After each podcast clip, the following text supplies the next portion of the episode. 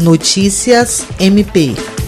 O Ministério Público do Estado do Acre, por intermédio do Grupo de Atuação Especial no Combate ao Crime Organizado, em conjunto com a Polícia Militar, deflagrou nas primeiras horas desta quarta-feira a Operação Blacklist, com o objetivo de efetivar a prisão de lideranças de uma organização criminosa que gerenciavam o tráfico de drogas na região do Juruá. Estão sendo cumpridos 41 mandados judiciais, sendo 15 de busca e apreensão e 26 de prisão preventiva nas cidades de Cruzeiro do Sul, Mâncio Lima e Tarauacá. O efetivo empregado na operação envolve cerca de 70 homens da Polícia Militar, além de promotores de justiça do GAECO e equipe técnica o Instituto de Administração Penitenciária também deu apoio ao trabalho. A operação marca a ampliação e consolidação da atuação do GAECO, em conjunto com a PM Acre, em todo o território do Estado, desta vez com foco na segunda maior cidade do Estado. Jean Oliveira, para a Agência de Notícias do Ministério Público do Estado do Acre.